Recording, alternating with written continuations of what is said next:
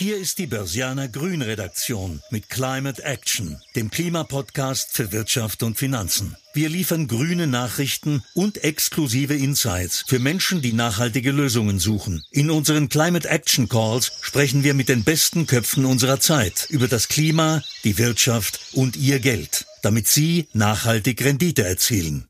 Ja, herzlich willkommen, liebe Börsianerinnen und Börsianer, zu einer neuen Folge von Climate Action. Mein Name ist Antonia Hotter und ich bin Finanzjournalistin beim Börsianer. In dieser Folge beschäftigen wir uns mit den Auswirkungen des Russland-Konflikts auf die Rohstoffpreise. Ich freue mich, dass Ulrich Leuchtmann bei mir zu Gast ist, Commerzbank-Analyst. Und ich würde sagen, wir legen gleich los. Hallo nach Frankfurt. Stimmt das? Hallo, Frau Hotter. Perfekt.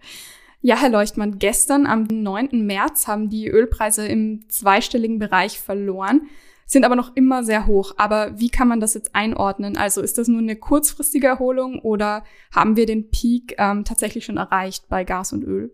Naja, wir haben halt Risikofaktoren im Markt, die sehr schwer zu beurteilen sind. Also es geht vor allem darum, ob sich die Europäer den US-Sanktionen äh, von russischem Öl anschließen. Es geht darum, was machen OPEC und OPEC Plus in diesem Zusammenhang.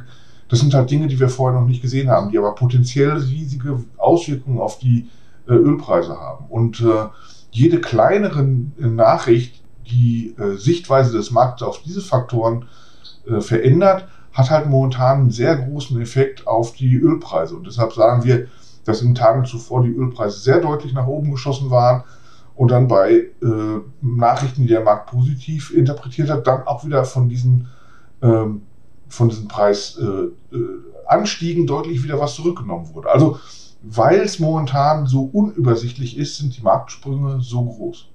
Mhm. Also das ist alles noch sehr volatil und von einer Erholung kann man wohl noch nicht sprechen, also längerfristig, wenn ich das jetzt richtig verstanden habe. Noch fließt ja russisches Öl und Gas nach Europa. Die Preise sind immer noch sehr hoch verglichen mit der Lage vor Eskalation des Russland-Konflikts. Was heißt das jetzt für Industrieunternehmen in Europa? Also ich habe vor Aufnahmebeginn gesehen, dass eine äh, steirische Papierfabrik, also in Österreich, den Betrieb eingestellt hat, ähm, weil die Gaspreise zu hoch sind. Können Industrieunternehmen bald nicht mehr kostendeckend produzieren? Naja, natürlich ist die, die Lage für die energieintensiven Industrieunternehmen sicherlich momentan sehr schwierig. Und ähm, natürlich besteht das Risiko, dass wir äh, Lieferengpässe bei Gas sehen könnten. Ja, also Gas wäre halt für die russische Seite das ideale Instrument für Gegensanktionen vor allem, weil es mit relativ geringen Kosten eine relativ große wirtschaftliche Wirkung auf Europa haben könnte, wäre das sozusagen das Mittel der Wahl für Gegensanktionen von Russland. Und äh, weil natürlich wir alle nicht wissen, was Herr Putin machen wird in Bezug auf Gegensanktionen in den nächsten Wochen oder, oder auch Monaten, ist dieser Markt natürlich sehr nervös. Ja, momentan fließt Gas in normalem Umfang oder in roundabout normalem Umfang. Aber äh, die Frage ist halt, wie lange bleibt das? Und deshalb ist die Frage, reichen die Gaslager nicht nur für diese Heizperiode, sondern können sie auch wieder gefüllt werden für die Heizperiode 2022 2023 Und weil das nicht klar ist, äh, haben wir halt so hohe Preise momentan. Sie haben es vorher schon angesprochen, die OPEC, die Organisation Erdöl explorierender Länder, die, also von der Redaktion gehe ich da ungefähr 20 Minuten hin zum Sitz der OPEC in Wien. Kann die OPEC für Erleichterungen beim Ölpreis sorgen? Hat sie ihre Finger schon im Spiel? Ja, also können kann sie immer, weil äh, die OPEC, insbesondere äh, die Ölförderländer der Golfregion, natürlich immer die Möglichkeit haben, relativ zügig ihre Produktion äh, hochzufahren. Also von daher könnten die das, was wir momentan äh, an den Preisreaktionen sehen, auch dämpfen. Aber wir dürfen nicht vergessen, die OPEC agiert momentan im Rahmen von OPEC Plus, also auch mit Russland zusammen. Langfristig, zumindest vor dem Krieg war das so, war die Überlegung, dass wenn das Kartell halt auch Russland als großen Ölproduzenten umfasst, die Preisgestaltung der, der von OPEC Plus viel günstiger für die Ölproduzenten sein könnte. Davon rückt die OPEC momentan noch nicht ab, also koordiniert weiterhin ihre Politik mit Russland. Wenn das so bleibt, glaube ich, wird man sich schwer auf deutliche Fördermengenausweitungen einigen können. Das kann nicht im Sinne Russlands sein. Ich muss nochmal nachhaken zu dem, was Sie vorhin gesagt haben. Ein Öl- und Gasembargo von Seite Russland wäre eine der schärfsten Gegensanktionen, die Putin zur Verfügung stehen. Wie kann man sich denn das jetzt vorstellen? Wenn jetzt tatsächlich ein Öl- und Gasembargo kommt und kein russisches Öl und Gas mehr nach Europa fließt, wie sieht die Lage dann aus? Kann Österreich und Deutschland, können die das verkraften? Also es geht vor allem um Gas, weil äh, bei Öl ist es leichter, das zu ersetzen durch Öl von anderen Förderländern. Beim Gas haben wir halt das Problem, dass vor allem das Gas über Pipelines aus Russland nach Europa fließt. Und da ist es halt schwerer, das zu ersetzen. Ja, es gibt Flüssiggasterminals in Europa, die stehen aber vor allem in den Niederlanden, in Frankreich, in Spanien, in Italien. Und das europäische Gasnetz ist eigentlich nicht dafür gebaut worden, dass von diesen Flüssiggasterminals aus es zum Verbraucher in Österreich beispielsweise fließt. Das Gasnetz ist dafür gebaut worden, dass Österreich vor allem aus Russland Gas bekommt. Man kann das flexibler gestalten, man kann die Richtung von Gasfluss in einer Leitung auch umkehren, äh, aber nicht in die allen Leitungen und letztendlich hat das noch keiner äh, probiert. Und deshalb ist halt die Gefahr, dass es nicht klappen würde, technisch. Das ist nicht unmittelbar gefährlich. Wir haben in Europa momentan noch Gaslager, die genug äh, Gas haben für die nächsten Monate, auch jetzt in, der, in dem Rest der Heizperiode. Gefährlich wird es aber, weil wir ab Sommer diese Gaslager wieder füllen müssen, sonst haben wir für den nächsten Winter nichts.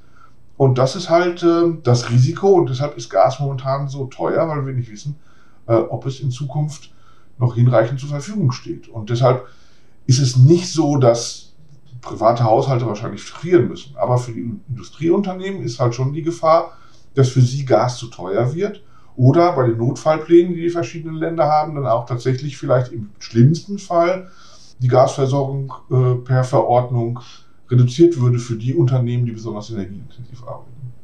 Gas ist ja nicht nur zum Heizen wichtig, sondern auch für die Produktion anderer Güter. Also wir haben vorher schon gesagt, die Papierfabrik steht still, weil die Gaspreise so hoch sind.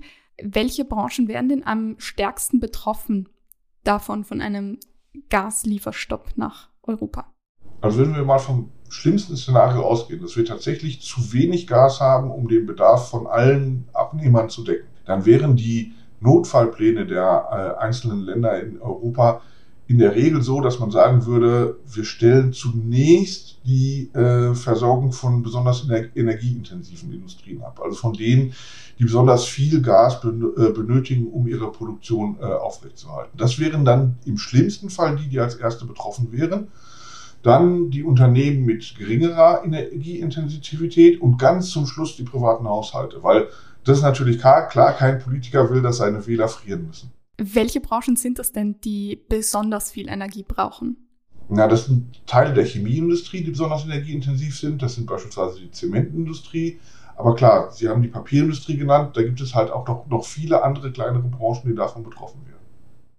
Wenn wir jetzt von diesem Worst-Case-Szenario ausgehen, welche Entwicklung würden wir dann am Finanzmarkt sehen? Also wenn wir jetzt uns diese Branchen, die energieintensiven zum Beispiel anschauen.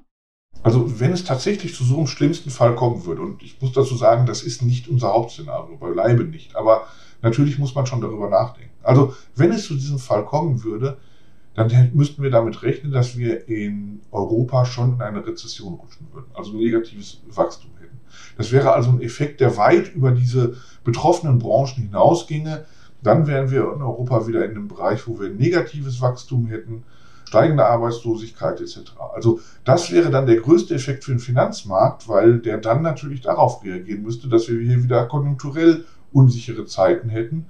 Also der Finanzmarkt würde weitaus stärker betroffen sein als nur in Bezug auf diese Unternehmen und Branchen, die da direkt betroffen sind.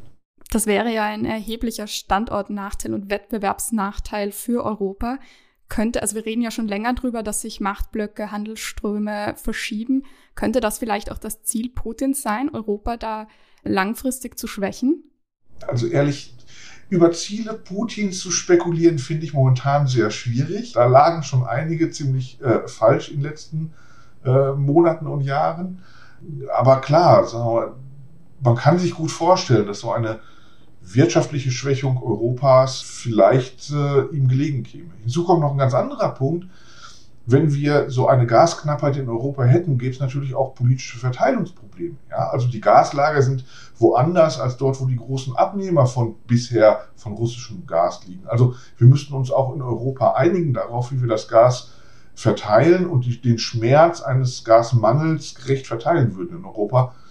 Wenn ich mich daran erinnere, wie schwierig es war, äh, Corona-Impfstoffe in Europa zu verteilen, könnte ich mir vorstellen, dass das, das auch wieder zu Problemen führen könnte. Und da kann man, ohne dass ich dafür der Experte bin und irgendwie kompetent antworten kann, aber man kann sich natürlich als Laie vorstellen, dass auch das im Sinne von Putin vielleicht sein könnte. Mhm, da muss ich an das denken, was EU-Kommissionspräsidentin Ursula von der Leyen gesagt hat. Wenn Putin eine Schwächung des Zusammenhalts Europas erreichen wollte, dann hat er genau das Gegenteil getan, sagte sie noch vor wenigen Tagen. Das, was Sie jetzt sagen, klingt ja, genau, also sollte es tatsächlich zu einem Lieferstopp kommen, könnte es ganz anders aussehen.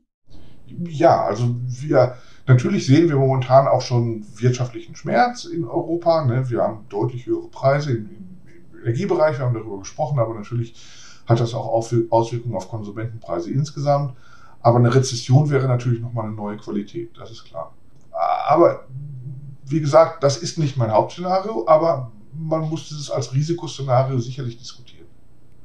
Ja, nach Ihrem Hauptszenario würde ich Sie später gerne noch fragen. Jetzt würde ich Sie gerne ein bisschen besser kennenlernen persönlich und habe den Klima-Word-Rap mitgebracht. Börsianer Klima-Word-Rap. Mein schlechtestes Investment war. Äh, argentinische Staatsanleihen kurz vor der äh, argentinischen Staatspleite. Darauf würde ich nie verzichten. Auf angeregte Diskussionen mit sehr vielen Leuten im Markt mit ganz unterschiedlichen Sichtweisen. Als Kind wollte ich wollte ich natürlich Astronaut werden und nicht äh, Analyst. Die wenigsten glauben mir das.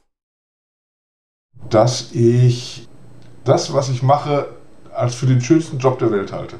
Theater oder Stadion? Meistens Stadion, ab und, aber ab und zu muss auch mal Theater sein. Am besten entspanne ich bei?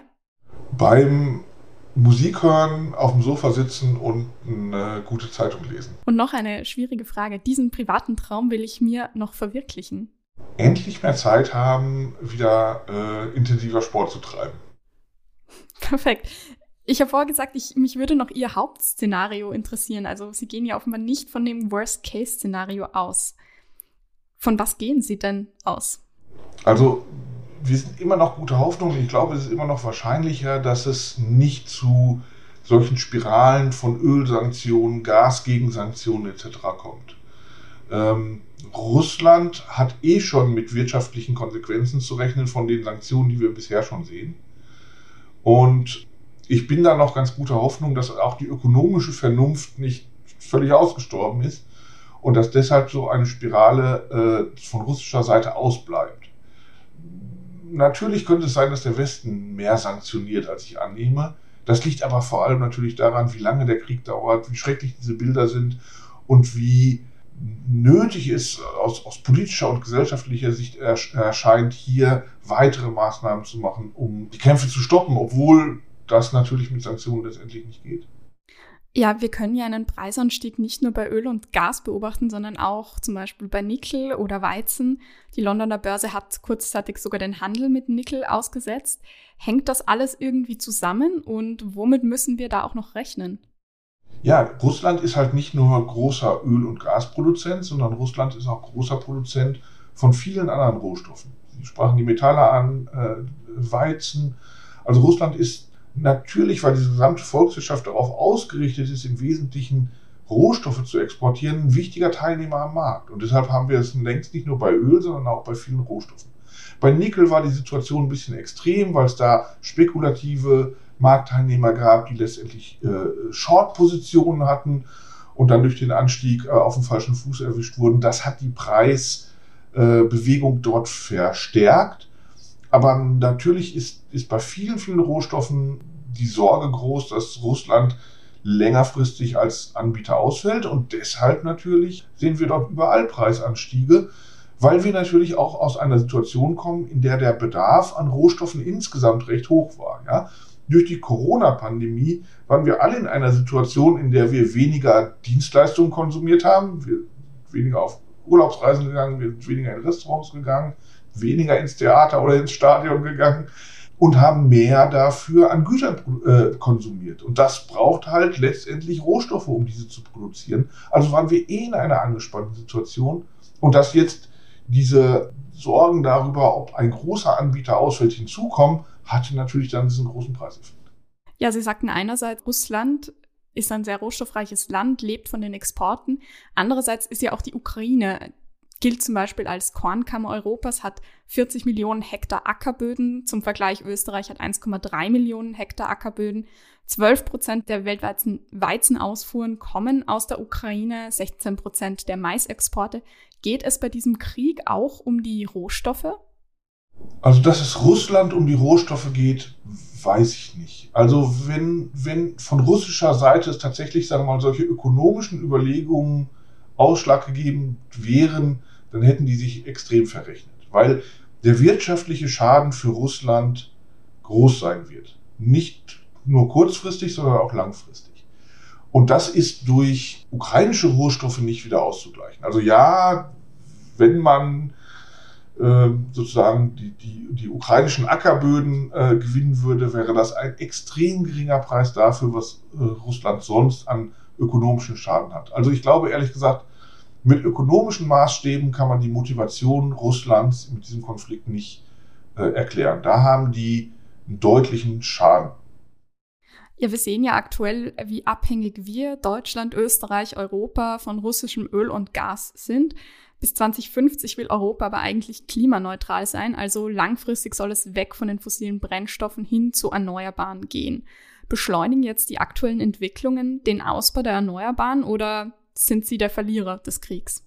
Na, ich glaube schon, dass sie das beschleunigen werden. Und das ist beispielsweise natürlich auch ein Anlass dafür, dass die OPEC nicht an extrem hohen Ölpreisen äh, interessiert ist. Also viele glauben, je höher der Ölpreis ist, desto besser ist es für die OPEC. Nein, je höher die Ölpreise sind, je höher die Gaspreise sind, desto schneller geht natürlich der Ausstieg aus fossilen Energien und je, desto weniger von diesen fossilen Energien wird auf lange Frist verbraucht werden. Das glaube ich ist schon der Fall.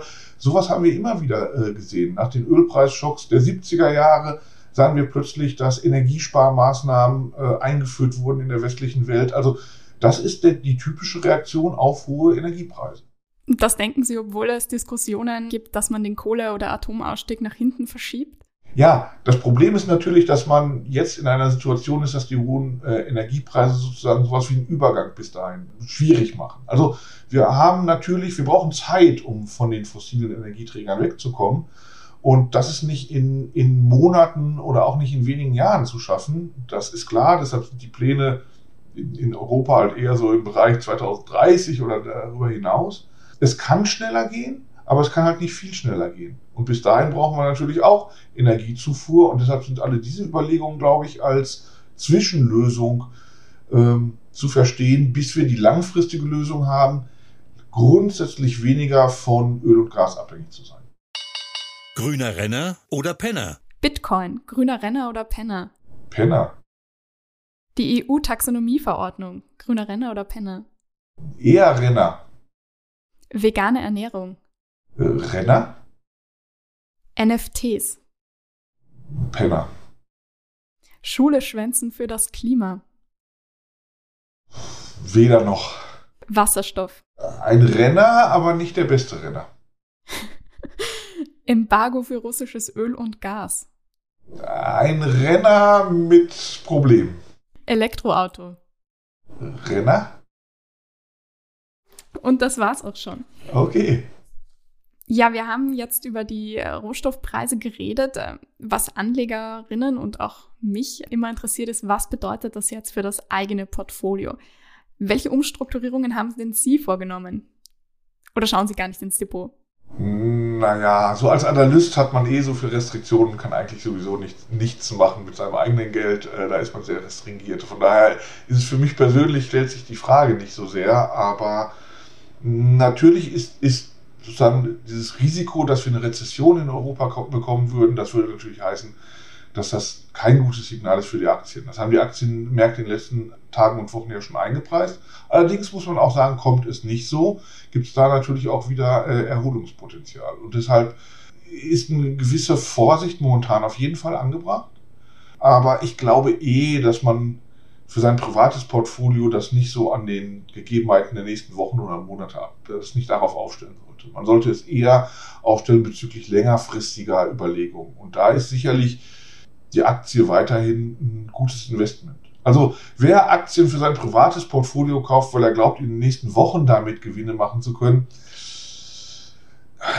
also das kann man auch machen, aber das ist, glaube ich, nicht, sollte nicht das typische, die typische Anlagestrategie sein. Und deshalb, glaube ich, ist hier Ruhe angesagt, äh, eher und sich zu überlegen, ist eine Aktie für mich ein strategisch wichtiges Investment, völlig unabhängig davon, was gerade mit Öl, Gas oder mit der Konjunktur in den nächsten Quartalen passiert. Ja, Aktien ist ja ein breiter Begriff. Aktien kann man überall auf der Welt in vielen Branchen kaufen. Können Sie das irgendwie einschränken, wenn Sie sagen, eine Rezession wäre nicht gut für Aktien? Von welchen Branchen, Regionen sollte man sich da zurückhalten?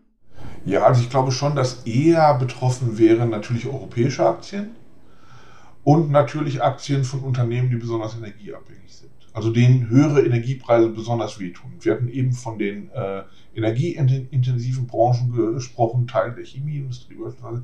Das wäre natürlich in einem solchen Szenario besonders anfällige. Aber wie gesagt, ich glaube, lieber gar nicht darauf schauen, sondern sich überlegen, was brauche ich in Sicht der nächsten fünf oder zehn Jahre an Aktienquote und nicht darauf schauen, was machen, was machen die Aktien in den nächsten Monaten und Quartalen. Und dann ist natürlich insgesamt immer eine breite Aufstellung gut. Aber klar, auf kurze Frist sind natürlich besonders die Aktien, die von der Konjunktur äh, betroffen werden, also zyklische Werte und äh, Energiewerte natürlich die, die das heißeste Eisen sind, sozusagen, in beide Richtungen aber natürlich. Ja, kann man äh, von der Rohstoffpreisentwicklung auch profitieren als Anleger? Ja, natürlich, man kann auch profitieren. Diejenigen Energielieferanten, die davon unabhängig sind, von dem Konflikt, die profitieren natürlich typischerweise von, von höheren Ölpreisen. Und äh, es ist natürlich so, dass viele Energieunternehmen momentan ihr Russland-Exposure zurückfahren und auch Abschreibungen tätigen müssen. Aber diejenigen, die davon nicht betroffen wären, für die sind höhere Energiepreise häufig recht günstig. Ja, ich höre durch politische Börsen, kurze Beine und ja, keine Panik. Vielen Dank, Herr Leuchtmann, für das Gespräch. Sehr gerne. Das Fazit. Die grüne Rendite. Ja, der Rohstoffmarkt ist derzeit sehr volatil. Niemand weiß, was Putin in den nächsten Monaten machen wird. Problematisch wäre für Europa vor allem ein Lieferstopp von russischem Gas. Öl könnte man zu einem bestimmten Teil noch aus anderen Ländern beziehen. Für die nächsten Monate hat Europa auf jeden Fall noch ausreichend Gas zur Verfügung, aber ab Sommer müssten wir dann die Lager füllen. Und die Unsicherheit, ob das funktioniert, treibt den Gaspreis eben in die Höhe. Unter Lieferengpässen leiden vor allem energieintensive Unternehmen. Besonders anfällig sind dabei die Chemie- und die Metallbranche. Wenn kein russisches Gas mehr nach Europa kommt, könnte es zu Produktionsstopps und Zwangsabschaltungen kommen. Europa würde in eine Rezession rutschen. Das ist das Worst-Case-Szenario, aber Commerzbank-Analyst Ulrich Leuchtmann und ich hoffen noch auf die ökonomische Vernunft Russlands und Europas. Liebe Basianerinnen und Basianer, danke, dass Sie dabei waren. Ich hoffe, Sie konnten etwas für Ihren beruflichen Alltag mitnehmen und ich freue mich aufs nächste Mal.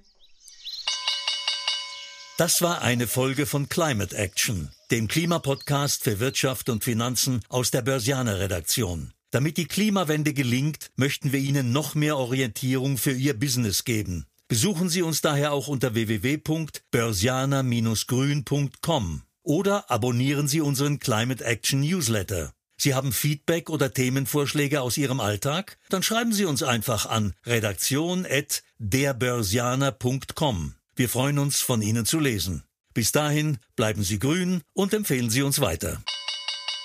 Die Informationen in diesem Podcast stellen keine Anlageberatung oder verbindliche Auskunft dar. Externe Meinungen geben nicht notwendigerweise die Meinung der Börsianer Redaktion wieder.